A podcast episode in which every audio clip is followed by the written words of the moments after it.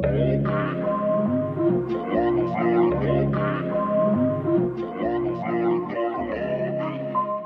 bandera de Argentina, el color de la camiseta de fútbol, el contorno visto en un mapa, los iconos de nuestro territorio, las cataratas del Iguazú, la carrillera de los Andes, el hacia Perito Moreno, el obelisco, Messi, Maradona, el Che, el Papa, Evita. Digamos que la identidad nacional es un gran relato y la argentinidad un gran mito.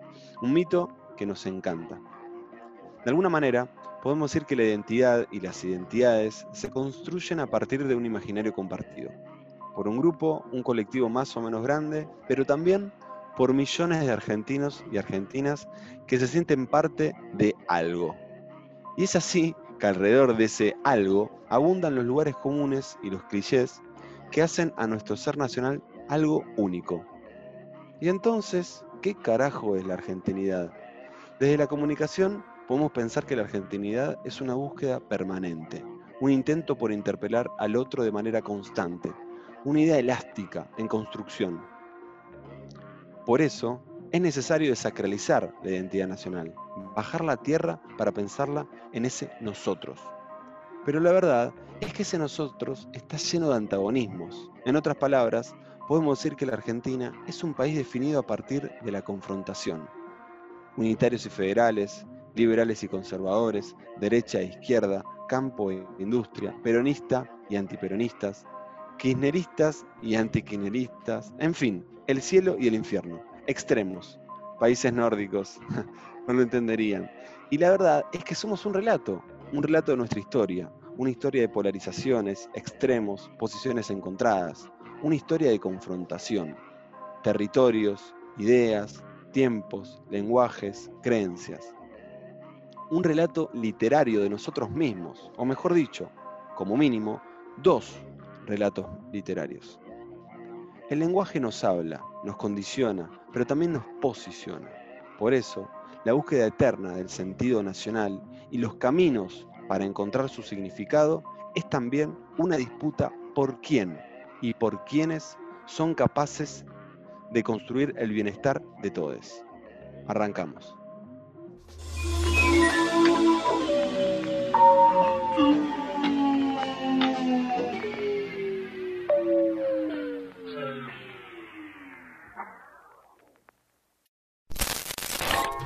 Cristina, la titiritera en las sombras que mueve los hilos, y contra Alberto, el títere desarticulado que va hacia todos lados hacia ninguno. Uh, mirá este primer Spider-Man.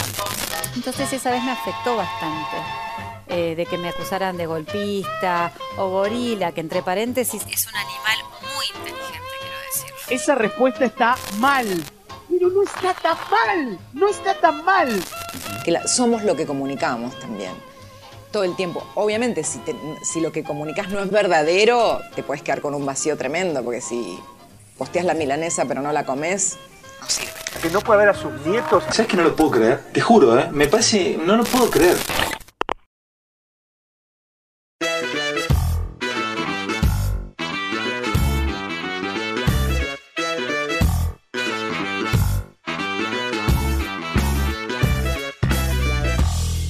Una vez más, iniciamos nuestro tercer programa de Al final del túnel. ¿Cómo andan, Virus, Cibeira y Bahía Luna? ¿Cómo están? Hola Seba, ¿cómo estás? ¿Todo bien? Acá estamos con Bai. Buenas noches a nuestros oyentes, a quien nos esté escuchando. No sabemos en qué momento del día, pero desde acá con, con toda la pila desde el final del túnel. Hola Seba, Viru, ¿cómo andan? Espero que todo bien. Viru, Bai, cuéntenos qué nos trajeron para el programa del día de hoy. Bueno, para el episodio del día de hoy, quiero que nos arriesguemos a pensar las diferentes formas que existen a la hora de definir nuestra identidad nacional. Me la jugué hoy, ¿eh? Porque cuando hablamos de identidad nacional, no podemos evitar que lo primero que se nos venga a la cabeza, que es el asado, compartir un mate, tomar un farnecito, pero nos alcanza para definir nuestra identidad, nuestra identidad nacional. ¿Ustedes qué dicen? Bien, yo no estoy en contra para nada de que se identifique lo nacional con el asadito, con el mate, eh, con el fernet, digamos, me parece que son símbolos muy claros que tienen que ver con el ser argentino. Pero como decís vos, pienso que hay cuestiones de la identidad que están relacionadas con construcciones que se nos imponen por determinados dispositivos y en ese sentido la influencia de los medios de comunicación no está ajena a estos procesos. Y yo, la verdad, Viru, te escucho a vos y creo que menospreciás. Menospreciás lo que es el asado, el mate y tomar un Fernet. Y para mí hay una forma de definirnos ahí mismo es verdad que no alcanza con eso que decís, ahí te, tomo, te tomo la posta, pero yo pensaría, o me arriesgaría a pensar, ¿qué hay de común entre estas tres cosas? Digo, el asado, el mate y el fernet, ¿qué tienen de parentesco? Porque para mí, ahí hay que poner el foco. Y la posta es que yo veo una idea de amor, una idea de compartir con otros, una idea de encuentro, unidad, hay algo de pasional, de disfrutar con otros, de ser feliz con otros. Bueno, bueno, bueno, pero como nosotros no solamente queremos presentar nuestras opiniones, vamos a preguntarle a los oyentes al final del túnel qué es la argentinidad. Si tengo que mm, describir al argentino, creo que mm, como primer medida te diría que es inventivo, con mucha imaginación. Ser argentino es ser una persona apasionada por las cosas, es tener mucha fortaleza. El argentino se cae y se levanta. Ser muy pasional y también tener muchas contradicciones.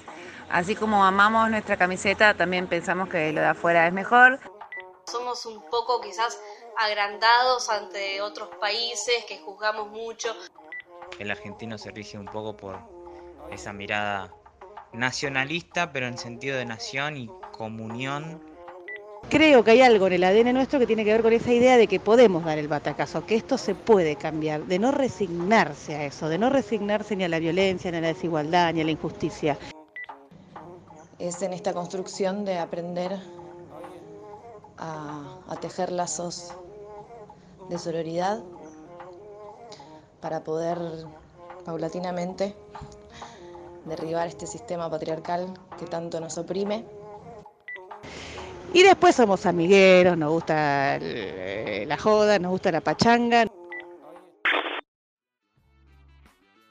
Bueno, después de toda esta serie de opiniones que estuvimos escuchando, claramente podríamos concluir que no hay un manual que nos diga qué es ser argentino, ¿no? Después de toda la diversidad de opiniones que acabamos de escuchar. Empezamos a evidenciar que hay un juego, ¿no? Entre lo que es compartido y también la percepción individual y personal de lo que es el ser nacional. En definitiva, podríamos decir que la identidad es un proceso en constante construcción.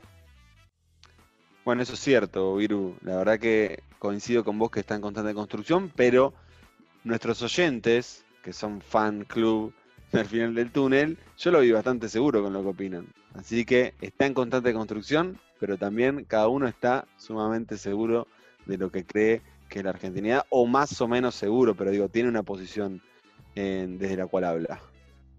Sí, sí, claramente me parece que esa es un poco la idea, la heterogeneidad, la diversidad, en función de esto de algo que es más amplio, que nos unifica, pero también que hay mucha diversidad, ¿no? Para algunos es el tango, para otros es el fútbol, digamos, me parece que, que tiene que ver mucho con eso. Pero eh, ahora en, esta sección que, nos toca, que tiene que ver con el análisis un poco de la construcción que se hace de los medios de comunicación.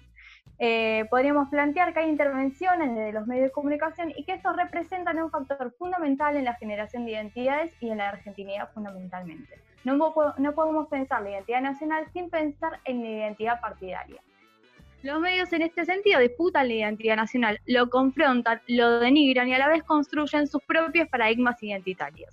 En los últimos meses, Miru, eh, Seba, nuestros oyentes, se han dado procesos de manera sistemática y los vamos a plantear con ejemplos concretos. A ver si están atentos y están siguiendo los medios en los últimos meses. Vamos a comenzar con esta idea muy frecuente que se da los principales medios de comunicación, que es la del exilio. Estamos ya cansados de ver eh, diariamente cómo empresas que en muchas ocasiones han tenido que salir a desmentir esta información, como informaciones de relatos en primera persona, de sujetos concretos que cuentan sus experiencias de haberse ido del país, ¿no? Podríamos estar eh, meses enteros y vamos a contar cada una de las notas del exilio, porque son muchísimas, pero vamos a centrarnos en dos particulares. Vamos con dos ejemplos concretos que se dieron en esta semana. Una quizás ya la vieron, porque la verdad que tiene un título un poco particular. Vivir en Orlando me costó dejar a Argentina, pero el sueño americano es posible. Es una nota larguísima, porque además son muy, pero muy largas, puedo estar 10 minutos. Eh, con la historia de la vida personal de cada una de las personas, eh, que cuenta la vida de Carolina, una abogada que decidió irse a vivir a Orlando. En algún momento relata que en Orlando duerme en un, colchón prácticamente, pero a ella parece no importarle demasiado y actualmente su actividad laboral no termina de ser clara en ningún momento del artículo, solo dice que se constituyó socialmente como la vecina de Mickey, yo realmente no sé cómo interpretarlo. Me, me haces pensar, Bari, con lo que estás diciendo, la generación de la idea de que en este país no se puede vivir, más como una, perdón, me reformulo, lejos de querer incitar a irse del país, sino en la intención de generar un malestar en lo que es el, vivir en Argentina. Digo, a veces este discurso de que afuera es mejor no está intencionado para que los argentinos exilien al exterior, porque obviamente ese mensaje recepciona muy bien en clases muy bajas también, que son las más impactadas por las crisis económicas. Entonces digo, lejos de querer crear la, generación de, ahuyentarnos del país, es la, generación de un malestar social acá para adentro, para, para lo interno, ¿no? La contracara del éxodo. Claro, claro, fundamentalmente porque las vías en el exterior tampoco son tan grandiosas, porque vamos a decir esto, eh, el relato no es muy auspicioso.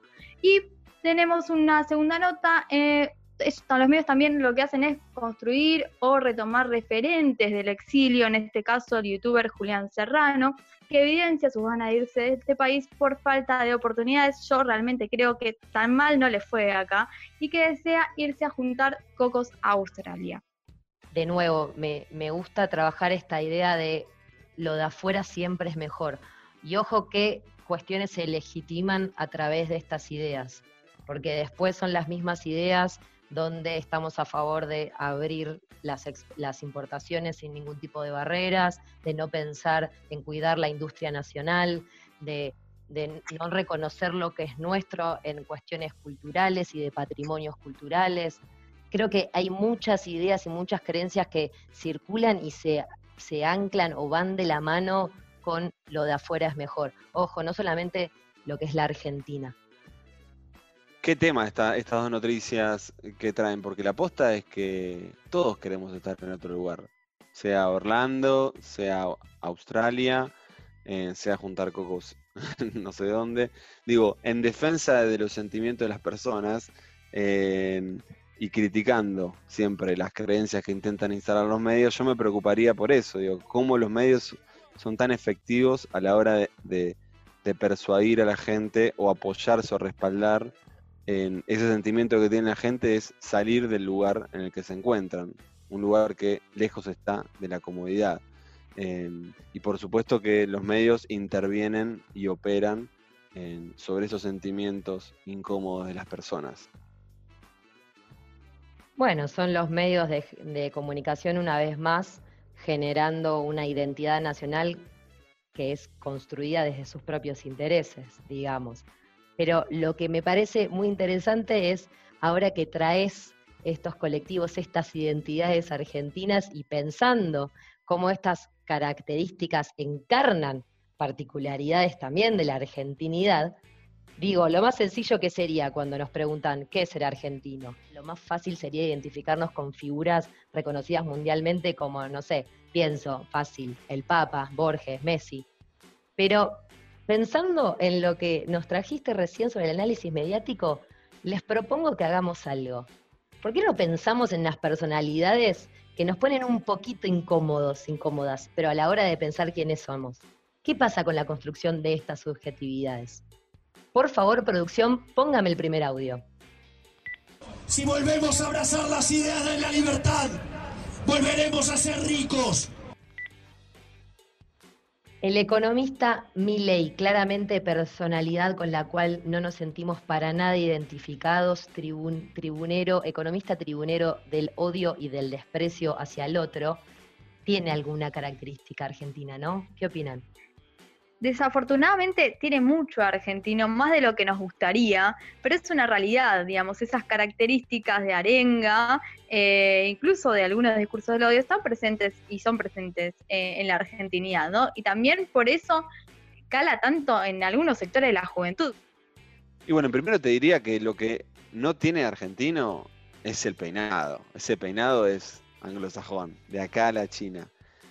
Después, y me están tirando acá todo en vivo, yo creo que con poco se logra mucho. Y eso es, la expresión de eso es mi ley, es mi ley. Porque el tipo sabe de economía, pero de política no sabe nada. Y de cómo gobernar un país tampoco sabe nada. Entonces, con muy poquito, ¿no? Con muy poquito, sabiendo de números finos, de macro, de desenvolvimiento de los mercados, y te construyen un político. Ahora, me parece que eh, lo bueno, lo bueno es que la gente no se identifique en eso que tiene Milei como político. Pero tal vez todos se identifican como ese panelista cómico que aparentemente eh, es muy fogoso en la cama y tiene un peinado que envidia a mucha gente. Bueno, ahora vamos a ir con el segundo audio del día. ¿Están preparados? No sé si estoy preparada después de lo de mi ley, pero bueno, vamos. Es fuerte este, ¿eh? escuchen. Queridos colombianos, una alegría estar nuevamente acá de visita, diciéndoles que tenemos que estar cada día más cerca del pueblo colombiano y cada vez encontrar más cosas en las cuales poder colaborar, como colaboraron en Chicho Serna, Bermúdez y Córdoba en aquella serie histórica de Boca cuando me tocó ser presidente. Muchas gracias a todos. ¿eh? Este audio no podría no haber sido de un argentino. Hizo todo lo que hubiéramos querido hacer todos, que es en un acto que tiene que hablar, habla un minuto de lo que quiere y se va. Esto es increíble. Qué fácil que ser presidente en este país. Eso más argentino no existe que eso. Más argentino que discurso político y que haga referencia al fútbol nacional en un país extranjero. Por favor, no existe más argentinidad. Qué horrible esta identificación, qué fuerte, qué incómoda que me pone. Pero bueno, vamos con la última y ya, si no sé si van escuchando el fondo, los voy introduciendo a la mesa familiar, como no podía ser el tercer audio, por favor laburar para llegar a un lugar, no que me regalen nada, ¿no? Claro. Bueno, yo estoy acá, no es que me lo regalaron. Bueno, acá obviamente Juanita Viale, sin reconocer los privilegios que la caracterizaron durante toda su vida, voy a abrir el juego a que ustedes me digan sus opiniones. ¿Qué tiene Juana Viale de Argentina? Juana Viale tiene mucho Argentina, sobre todo las mesas eh, domingueras, esto, esta mesa que es casi familiar, ¿no? Digamos, e, ella en el centro, digamos, me parece que eso es bastante argentino también. Y bueno, Juana Viale, para mí, la verdad, ¿qué opino? Y es la dueña de la mesa, es la jefa de la mesa, o es el, es el, comensal que va a un lugar y está supeditado a lo que quiere el, jefe de la batuta, el jefe de la banda, eh, es el asador, es el que tiene la última palabra, eh, es el que maneja los tiempos, es el que dice cortes hasta acá, trae el postre. Hay algo de mandón en el argentino, me parece. Y Juanita Viale con esa carita angelical, nieta de, eh, me parece que ahí hay algunos aspectos en los cuales se identifican muchos argentinos. Después de esta sección de pura incomodidad, eh, donde tratamos de, distendernos un poquito en conclusión y ahí sí volvemos a, a lo que nos caracteriza en el inicio, que fue la seriedad, no sé si se dieron cuenta nuestros oyentes, podríamos decir que el intento de afianzar una única identidad argentina, chicos, es una operación, es una construcción, no existe, no es real. Bueno, muchas gracias Viru, muchas gracias Bay. Me parece que a nuestros oyentes y a mí en particular nos dejaron pensando con bastantes cosas, así que para hacer tareas en el hogar. Eh, nos vamos con la entrevista a Sole para pensar la identidad nacional y el ser nacional. Hablas de mí y no sabes quién soy.